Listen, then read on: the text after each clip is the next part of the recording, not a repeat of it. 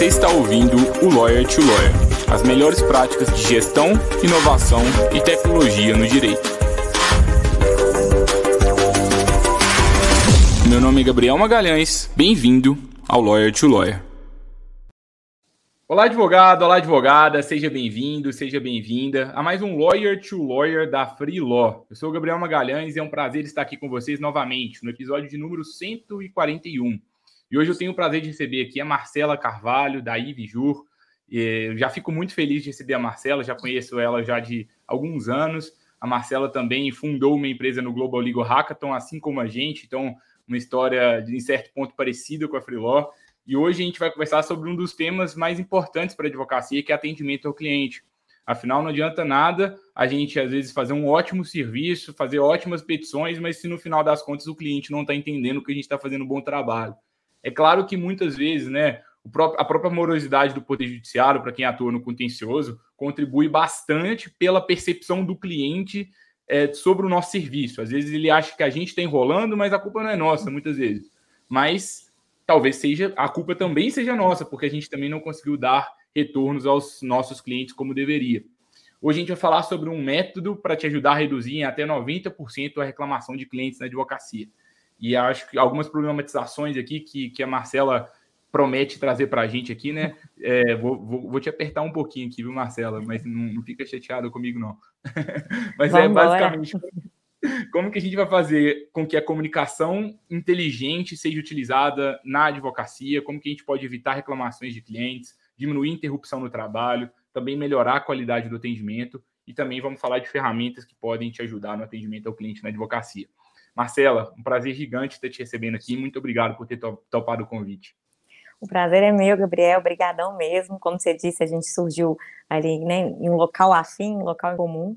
É bonito de ver a trajetória, é muito desafiador. E a gente está aqui para crescer juntos, compartilhar experiências. Então, né, vai ser um bate-papo muito bacana. Muito obrigada né, pelo convite. É, espero contribuir um pouquinho na advocacia. Marcelo, e assim, pela sua experiência, quais são os principais erros que os advogados, os escritórios cometem no atendimento ao cliente? Eu acho que o primeiro ponto é não pensar em atendimento. Né? Eu percebo que a advocacia ela tem mudado de, de uns quatro a cinco anos de uma forma muito expressiva, mas o advogado ainda foca muito no processo. E o processo toma muito tempo mesmo, toma muita energia do advogado. Um processo dura anos no Poder Judiciário, então são anos de peticionamento, são anos de teses, então ele tem que acompanhar toda uma jurisprudência, ele tem que acompanhar toda uma evolução mesmo da doutrina, de, do que, que aquilo ali naquele nicho, naquela área de atuação está envolvendo. Então, o primeiro ponto, o primeiro grande erro, ele não pensa em atendimento do cliente. Ele entende que o cliente ele chega no escritório, né, tem um primeiro atendimento para poder entender da causa, quais provas o cliente eventualmente possui, é, e geralmente em grande parte dos casos, esse é o ponto de contato do advogado com o cliente. O ponto, segundo ponto de contato vai ser, eventualmente, se ele tiver uma audiência no processo, ou se ele precisar que o cliente pague uma guia ou algo nesse sentido, e depois ele vai ligar para o cliente para dar o resultado final. Então, esse é o primeiro ponto, não existe um atendimento estruturado. Esse é o primeiro grande erro, né? Pensar que por eu ser um excelente advogado, por eu correr atrás de estar sempre aprimorando mesmo, fazendo curso, profissionalizando, e o fato de eu, ser, né, de eu ter uma, um português muito bom, ser um estrategista processualmente falando, isso seria suficiente para o cliente. E é bem o que você disse na sua abertura do programa, não é, porque o cliente não está vendo que você está fazendo isso por ele. É, então, esse é o, é, é o primeiro grande desafio. Eu acredito que seja o advogado não pensar em atendimento. E aí, o segundo ponto, quando ele pensa em atendimento, é ele olhar para o dia a dia dele mesmo. É, qual é a característica do meu escritório? É, por onde o cliente me encontra? Quais são os pontos de contato que eu devo ter ao longo da minha jornada? E a partir daí, ir delineando uma estratégia. Porque se você é um escritório, por exemplo, totalmente home office, os seus pontos de contato com o cliente por, provavelmente vão ser diferentes de um, de um escritório que é 100% tradicional, que um cliente vem por uma indicação, que ele vai sentar para tomar um cafezinho. Então, como que nesse escritório grande ele consegue trazer uma experiência satisfatória para o cliente, né, ter ali vários pontos de contato, e se você trabalha em home office também é a gente pensar em estratégias diferentes de acordo com o seu modelo de negócios mesmo, de acordo com né, como o seu escritório é estruturado. E eu acho que uma coisa que mudou bastante, né, especialmente com a força da internet, é que antes o advogado ele era visto como uma, uma figura muito acima do cliente, né, numa relação desigual, assim, digamos. É, o advogado, o doutor é, e o cliente ali quase submisso ao que o advogado queria, não, não entende juridiquês e tudo mais. E agora com a internet as pessoas ficam mais empoderadas. Elas conseguem pesquisar sobre seus direitos né, é, com mais facilidade, nem sempre encontrando é, argumentos de qualidade na internet, mas conseguem acesso a modelos, conseguem acesso a uma série de, de informações que antigamente não conseguiam, conseguem ter acesso ao seu concorrente com um clique de distância, é mais fácil buscar outras, outras pessoas. Isso faz com que as pessoas queiram cada vez mais saber fazer parte realmente da solução do seu problema. Né? Ela não quer simplesmente que o advogado resolva, ela quer entender poxa, por quê, é, quais são os caminhos, e eu vejo que a maior parte dos advogados, o cliente entra lá no escritório e ele não sabe o que, é primeira instância, o que, é segunda instância, o que, que, que, que é STF, o que, que é STJ, e fica confuso. Nossa, saiu uma sentença, acabou. Ah, não, agora tem um recurso, aí agora tem outro, agora tem outro. E como ninguém nunca parou para explicar a pessoa e vem tudo no juridiquês ali mais difícil possível para o cidadão comum, aí a pessoa fica achando às vezes que o advogado está mentindo, está enrolando e fica é, a, a relação pode ficar desgastada. Eu escuto, às vezes, do lado de alguns advogados que falam assim: não, mas o cliente é ansioso, o cliente não entende que demora. Mas eu, eu acredito, pelo menos na, na minha visão, assim, a gente sempre tem que tomar a responsabilidade para nós. A, a responsabilidade para o atendimento do cliente é sua. Azar, azar o nosso que poder judiciário, talento. Use isso a seu favor, porque todo mundo vai ser mal atendido, mas você, apesar disso, consegue fazer um bom atendimento. Com certeza. É, o Poder Judiciário, o que ele mais tem é gargalos, né? É, pensando em prazo, em, em, em, custo, não é barato ter uma ação na justiça, o tempo que demora é muito grande, mas a gente tem que ter sempre o olhar do que eu posso fazer então porque a gente tem que perceber que para o cliente o processo dele é considerado o mais importante do escritório. Eu sei que o advogado tem inúmeros outros processos sobre a responsabilidade dele, é muita responsabilidade mesmo. Né? Não é brincadeira ser advogado e conduzir inúmeros processos na justiça ao longo de anos. E, e além disso, o próprio poder judiciário é complexo e, e difícil mesmo. Então, para nós advogados, é hora que a gente não entende, fala, gente, mas como é que pode ter um TRF, um Tribunal Regional Federal, com tantos estados abarcados na mesma região? Então, assim, até para a gente, na hora que a gente fala, qual é a lógica disso? Imagina imagina para o leigo ter que entender se ele tem um processo, por exemplo, na Justiça Federal do estado tal, que ele vai ter que procurar num tribunal tal, na sessão, na subseção. É muito complexo, é pouco acessível. E o linguajar também, não só o linguajar, acho que o Poder Judiciário ele tem inúmeras portas fechadas para gente. É, como você disse, é, a questão do, do, do linguajar ser muito técnico, então você pode ser uma pessoa sem analfabetização, uma pessoa totalmente alfabetizada com curso superior, que o linguajar ele é, ele é irreconhecível, né? Então, eu tenho uma irmã que ela é médica e ela, às vezes ela tem ação notícia, ela fala, não, mas foi deferido, eu ganhei ou eu perdi? Então, assim, ela é médica, curso superior, ela não entende o que é deferido e indeferido. Por quê? Porque isso não faz parte do dia a dia dela. E o Poder Judiciário tem a linguagem que é muito complexa, a vestimenta, às vezes, dos do juízes, dos advogados, afastam as pessoas, que tem uma certa relação de poder, até na forma como você se veste. É, muitas vezes os tribunais são distantes, tem todo um formalismo para você conversar com o juiz, despachar, né, que seria o termo ali juridiquês da vida. Então, é, são muitas portas, é inacessível. Mas para o cliente do advogado, é a vida dele que está ali. Né? É uma causa de família em que ele está angustiado, é uma previdência da vida toda. Então, quando a gente percebe, se o advogado ele só joga a culpa no Poder Judiciário, ah, o Poder Judiciário é lento, o cliente dele vai ficar anos totalmente insatisfeito. Já basta a angústia que o Poder Judiciário causa pelas suas ineficiências e os seus gargalos.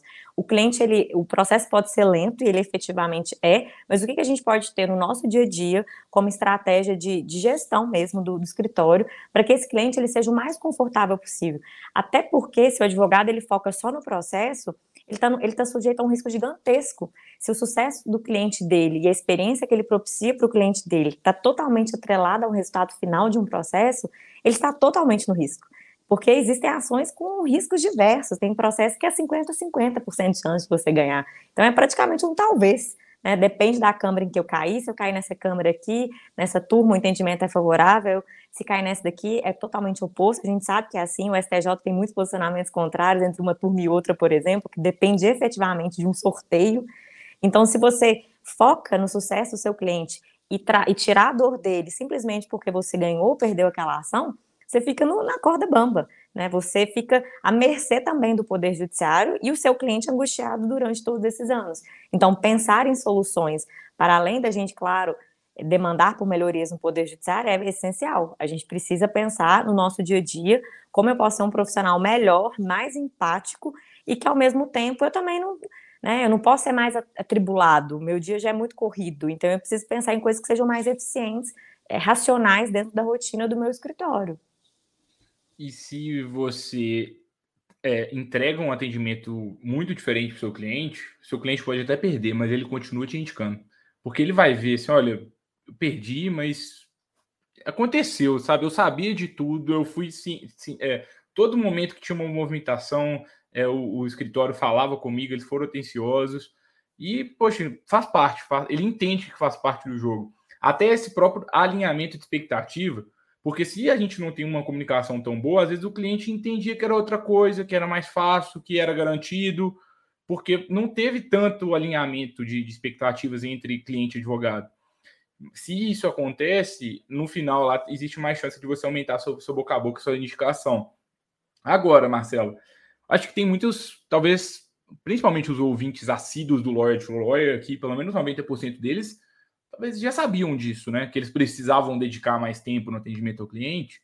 Só que na prática, a teoria é outra, muitas vezes, né? Porque como é que eu consigo tempo para isso? Às vezes eu tenho tanta coisa para fazer, não tem jeito, é quase é quase impossível dar o atendimento para todo mundo como a gente gostaria.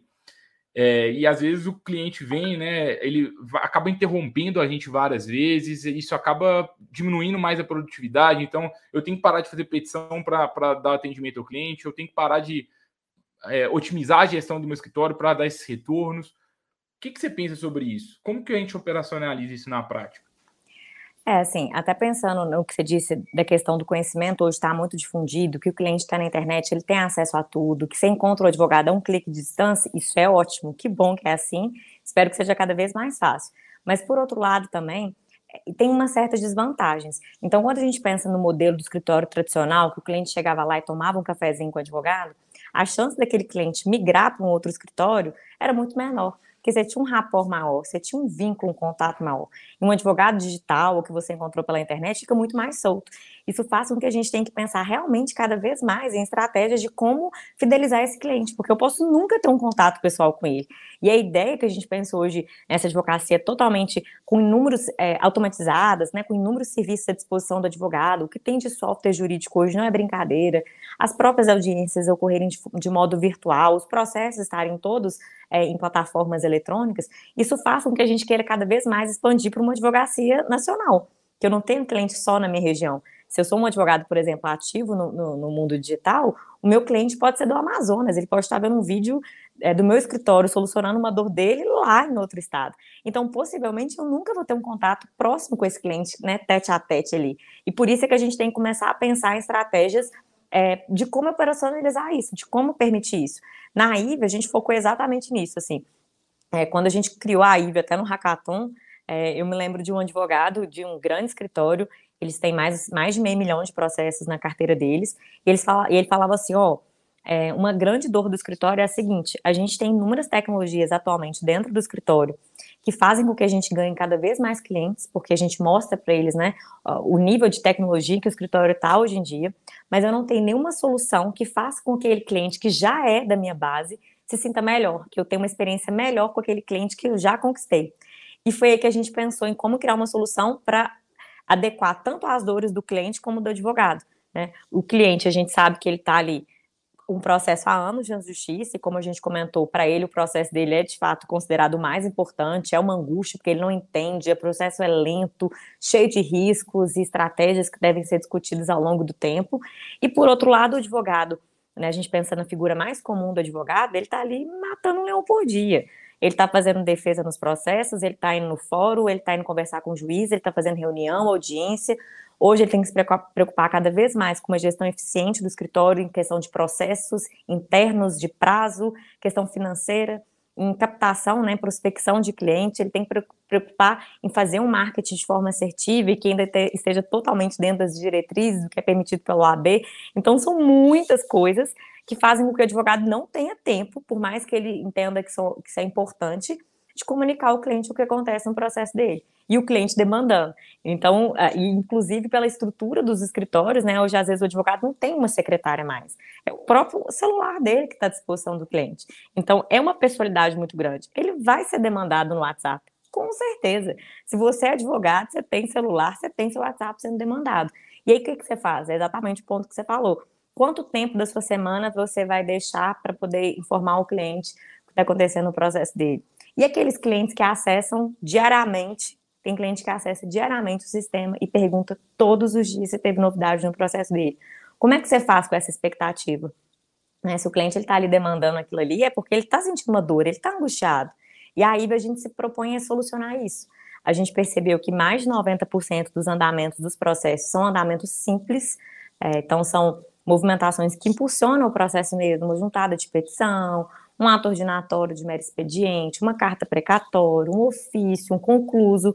E isso para o advogado ter que reportar para o cliente é muito desgastante. Mas é isso que enche os grandes prazos dos processos, né? E é isso que a IB faz, ela comunica o passo a passo do processo. Claro, envolve uns atos mais complexos, mas grande parte está ali, ó. É no simples mesmo que o cliente vai entendendo que o advogado está trabalhando por ele. Muito legal. E aí, no caso, vocês, tipo, sai uma publicação e vocês enviam para o cliente? Isso, como é que funciona? As movimentações do processo, elas se chamam ou publicações ou andamentos. As publicações geralmente são textos mais complexos, elaborados, como uma sentença, é algo mais é, subjetivo daquele processo, e os andamentos não, geralmente são bem padronizados, são andamentos passo a passo mesmo, simples, uma juntada de petição, um ofício, uma carta precatória, são pequenos atos impulsionadores mesmo do processo. É aquilo ali que vai fazer o dia a dia do processo caminhar. A gente envia para o cliente ambos. E aí o que a gente faz é, a gente monitora diariamente os processos dos advogados. Então, por exemplo, ó, aqui no escritório eu tenho 500 processos, beleza? Beleza. Então, Ive, monitora para mim os 500. Então, o que, que a gente faz? De cara, a gente não começa a monitorar. O advogado pode querer que eu monitore os 500, mas se os clientes deles não quiserem receber as mensagens, a gente não vai enviar, porque a gente quer entregar valor de ponta a ponta.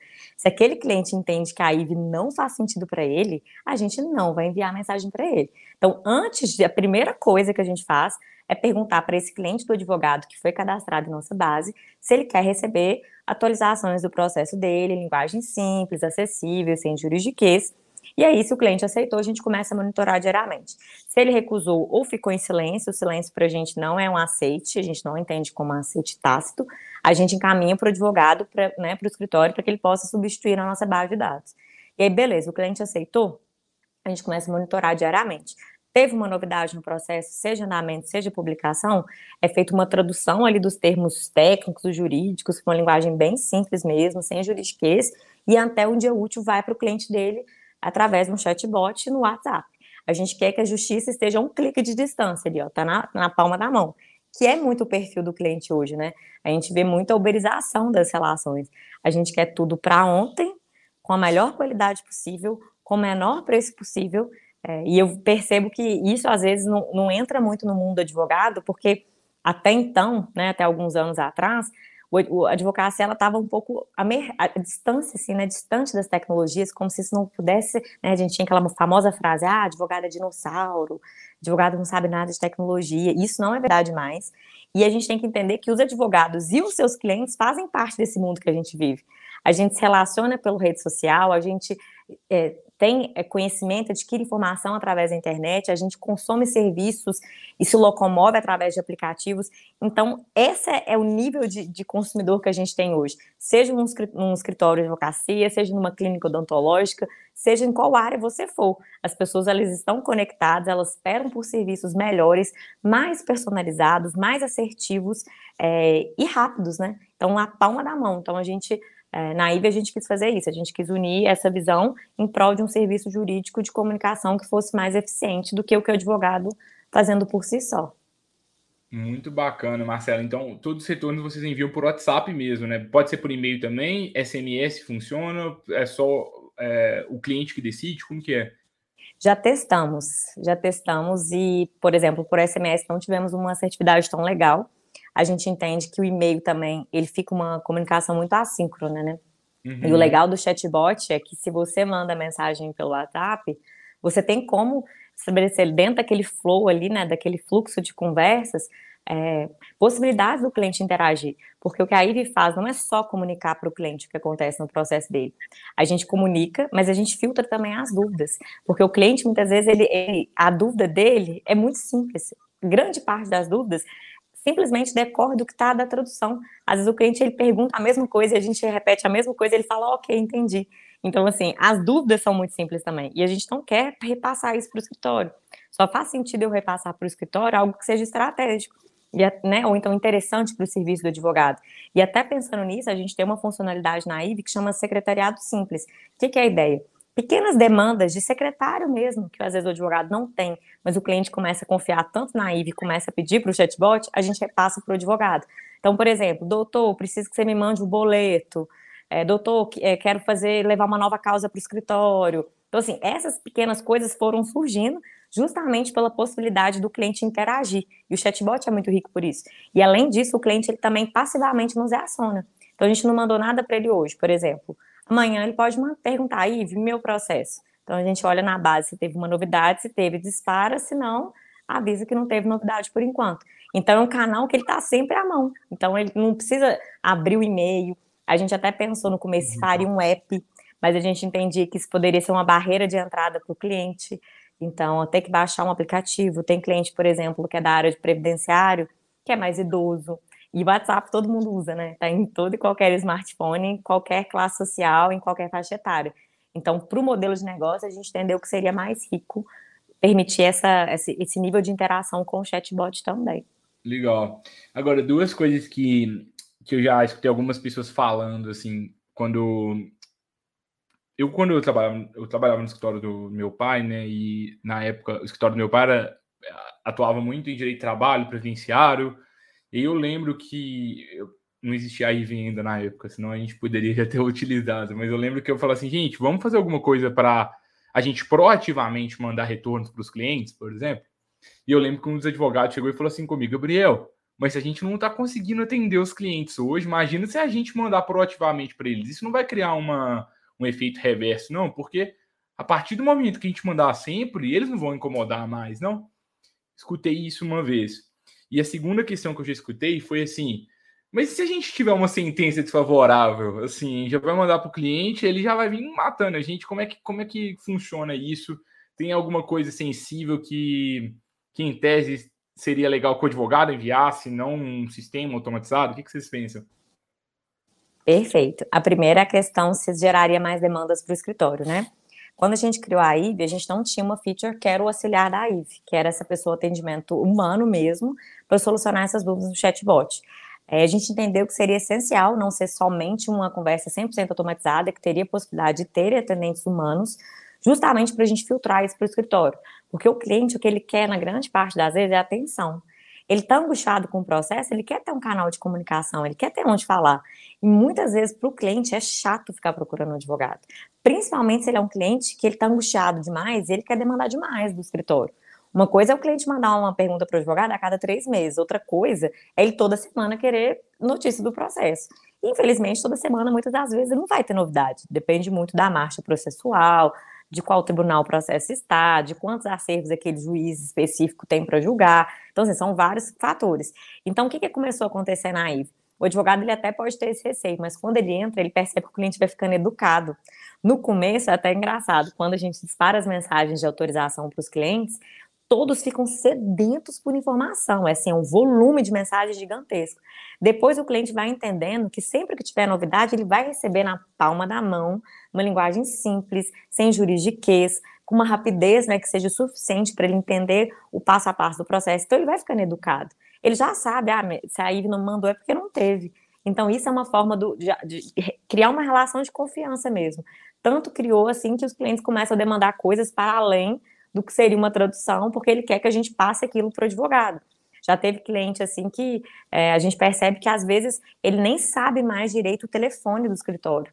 Às vezes tem essas falhas de, de interação entre o escritório e o cliente. Ele não sabe muito o canal de comunicação. Se o escritório é muito grande, por exemplo, e tem vários advogados com rotatividade em determinadas áreas, e às vezes um determinado advogado que olhava a causa daquele cliente, ele já não sabe mais a quem ele referenciar.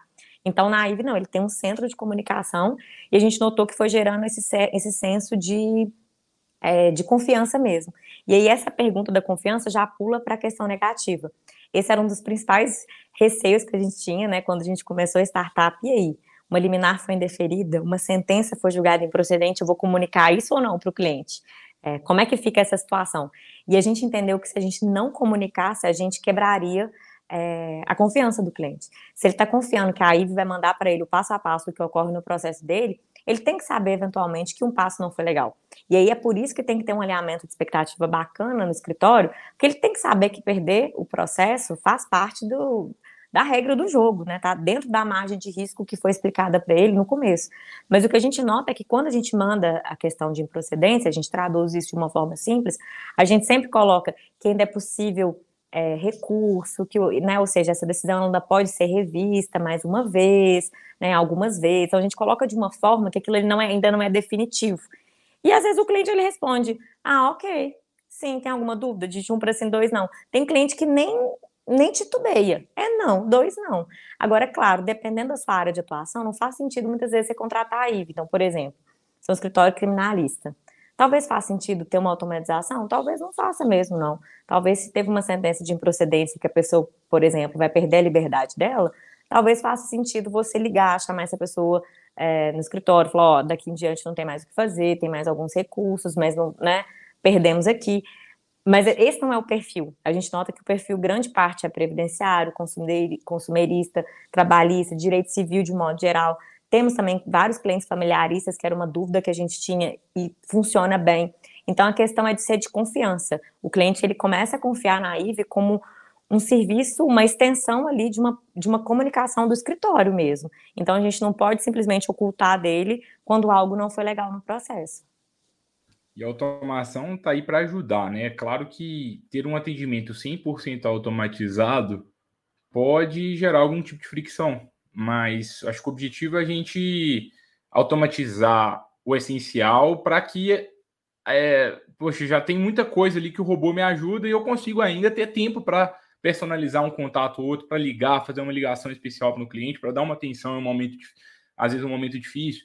E às vezes, não sei, escutando aqui, talvez o escritório pode começar a monitorar né, as movimentações sensíveis para que nas movimentações sensíveis sempre um advogado também ligue, algo do tipo, o que talvez seja impossível para um escritório que não tem nenhum tipo de automação para nenhum tipo de movimentação, né? Acho muito é. legal isso. A lógica, a IVA, ela não veio para substituir o advogado. A estratégia do processo é 100% do advogado, é, a, a, uma, a, relação humana que tem entre ele e o cliente é dele, né? É a relação do advogado com o cliente. Mas o que a gente veio é para trazer um serviço que visa trazer uma comunicação para o cliente, aumentar os pontos de contato do advogado durante essa jornada, porque o cliente ele não vai ficar ali três, quatro anos entre uma petição inicial e uma sentença sem saber nada do que aconteceu no processo dele. Isso naturalmente, se eu aumento esses pontos de contato, eu melhoro a, a jornada, né? Os pontos de contato do advogado ao longo da jornada. Eu melhoro a visão que o cliente tem de advogado. Né? Olha, meu escritório paga um serviço de comunicação para mim, eu recebo na mão, mesmo quando é negativo, porque eu posso eventualmente ligar para o escritório e querer conversar sobre essa sentença, porque a gente não está aqui para substituir o advogado. Mas foi numa sentença que surgiu uma demanda para o escritório ligar para o cliente. E eventualmente já surgiria de toda forma, né? A sentença já teria que dar o resultado. Agora, os outros passos, os dois, três anos que o cliente ficou ali, ele não ficou. É, não houve uma omissão, digamos assim, do escritório em comunicar o cliente. Ele está sendo bem atendido.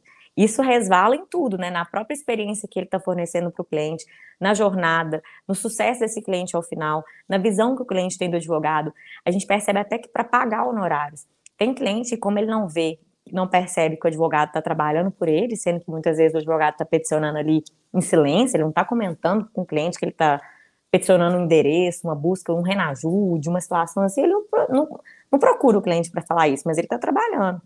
O cliente, ele muitas vezes o advogado é a última pessoa que ele paga, porque ele sabe que o advogado é uma relação de confiança, que ele precisa conduzir o processo independente dessa questão, é, mas quando ele vê efetivamente o cliente trabalhando, o advogado trabalhando mês a mês e recebe todas as movimentações do processo, facilita até mesmo essa cobrança de honorários, justamente porque vê, né, são pontos de contato mesmo, e gera uma educação, uma relação de confiança, e para as questões mais estratégicas, obviamente, o advogado ele é totalmente insubstituível.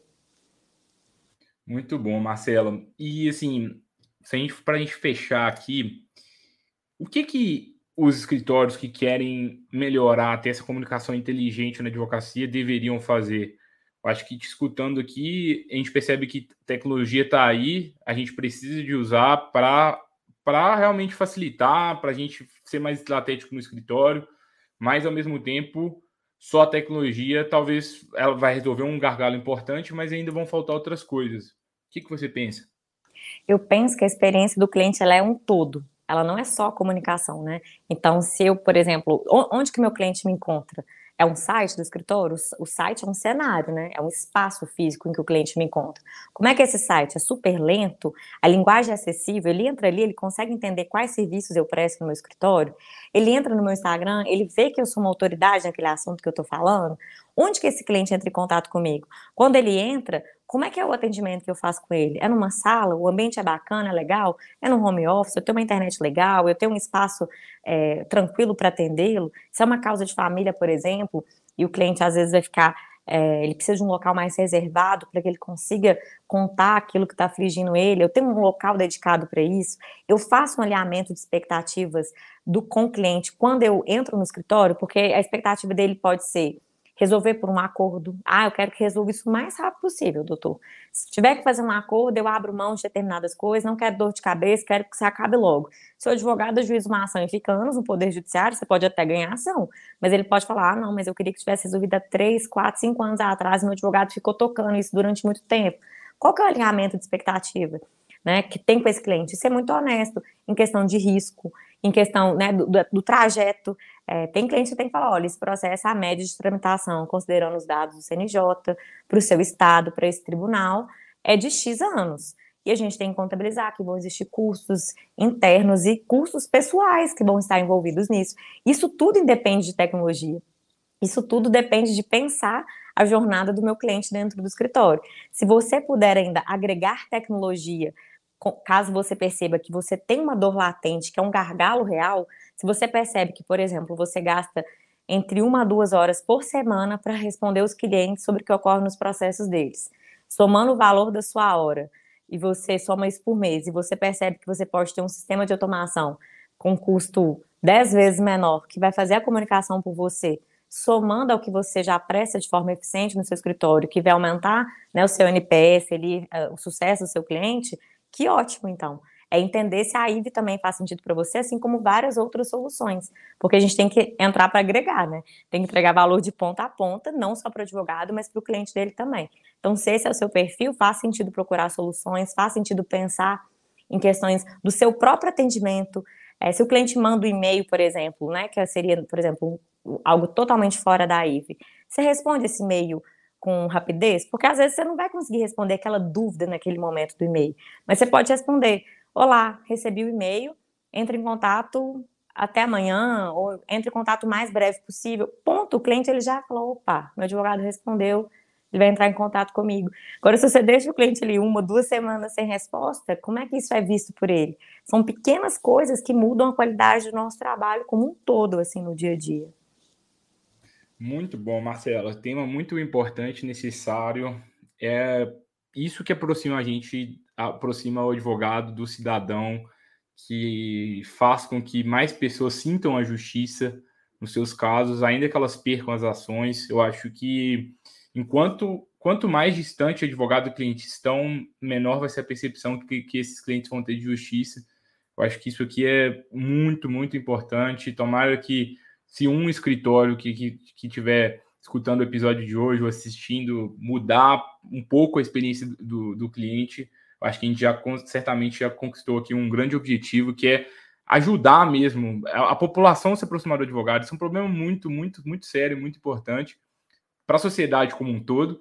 E eu vou além também, né? Eu acho que isso está se tornando uma tendência e quem não utilizar daqui a uns 4, 5 anos, ou talvez menos, vai ser defasado, porque vai ter um tanto de escritório ali dando retorno automatizado, criando uma experiência diferente e você não está dando. E aí o que, que acontece? O boca a boca cai e o seu concorrente cresce mais rápido. Então, assim, aproveita, corre na dianteira, vai melhorar a sua, sua experiência do cliente, pensa como, como a Marcela trouxe desde o início, desde o site, a comunicação que você tem com o escritório na primeira reunião, que para mim é uma das mais importantes para alinhar as expectativas, explicar como funciona o processo, ou explicar quais são os riscos, caso seja consultivo, e vai utilizando tecnologia a seu favor. Aprendi muito com você, Marcela. Tem alguma pergunta que eu não te fiz? Também seus recados finais. O link para o site da IVE está aqui no, na descrição desse episódio. Recomendo bastante que vocês cliquem lá, conheçam, cadastrem também. Vai lá bater um papo com a Marcela, com os demais integrantes da IVE. Sempre gosto de dizer assim, que a gente tem que ter humildade para reconhecer quem sabe mais sobre o nosso problema do que a gente. Se tem alguém que respira problema de atendimento ao cliente, é a Marcela, por exemplo. Então, provavelmente ela conhece alguma coisa que você não está conhecendo, porque ela vive, respira isso 24 horas por dia. Então, gosto de dizer que, no mínimo, conversar com pessoas que sabem mais do que a gente sobre os problemas que a gente tem é muito legal, porque isso vai ajudar vocês a abrirem mais portas e pensarem diferente na advocacia. Opa, estou mais do que à disposição. Realmente, assim, a gente vive aí há dois anos é, entendendo mesmo como que a gente pode melhorar essa experiência do cliente e também trazendo uma melhora para o advogado. A gente quer ser simples de ponta a ponta, tanto para o cliente quanto para o escritório dele, né? Para o advogado em si. A gente quer uma, ser uma solução simples, mas que agregue valor de ponta a ponta. A gente não quer ser um spam para o cliente ou algo do tipo, tanto que a gente sempre manda uma mensagem inicial, porque a gente enxerga valor. Né? Se o cliente não quiser receber mensagem da EVE, ele não receberá.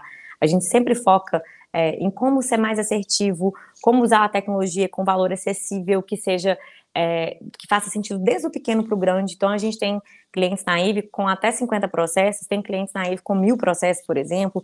O tamanho do seu escritório não importa. O que importa mais é, a IVE faz sentido naquele seu nicho de atuação? Seus clientes querem fazer um teste? Vocês querem testar e ver na prática? É isso que importa para a gente. É efetivamente mudar, porque, como você disse, a gente precisa ter advogados mais próximos da sociedade e ainda bem que cada vez mais têm surgido tecnologias que agregam muito o dia a dia da advocacia. A gente é, tem, consegue ter escritórios de qualquer lugar do mundo, é, com softwares cada vez mais interessantes, com custo muito bacana. A gente está profissionalizando muito a advocacia, isso é muito interessante de ver em um mercado com mais de 1,2 milhão de advogados, a gente passando por essa transformação. E é o que você disse, algumas questões elas vão ficando tão naturais para a sociedade que se você passa a não usar, você acaba ficando deficitário. Né, algumas dessas tecnologias que a gente vê hoje, eu acredito que ao longo de quatro, cinco, seis anos vão ser muito comuns, e que bom, espero que sejam mesmo, e eu estou mais do que à disposição, né, caso algum vídeo queira trocar uma ideia, tem um site da IVE, tem minhas redes sociais, estou mais do que à disposição, vamos trocar uma ideia sim, é, porque eu também estou muito disposta a aprender, eu sei que tem muita coisa aí pela frente, e o caminho é longo, mas muito, estou muito entusiasmada. Muito obrigado, Marcelo. Parabéns pelo trabalho. Foi um prazer ter aprendido com você. Agradeço a todos os colegas advogados e advogadas pela audiência. Gostaram do conteúdo? Compartilha com outro colega advogado, advogada. Marca a gente lá no arroba freelaw.work. Marca também a Ive, arroba Ive underline Jur, não é? Isto mesmo, arroba Ive underline Jur. Arroba isso, a gente vai marcar eles também aqui no, na descrição do episódio, vocês também vão, vão conseguir acessar. E na quarta que vem a gente volta, mais um Lawyer to Lawyer, episódio 142. Muito obrigado a todos e todas, até a próxima quarta. Tchau, tchau.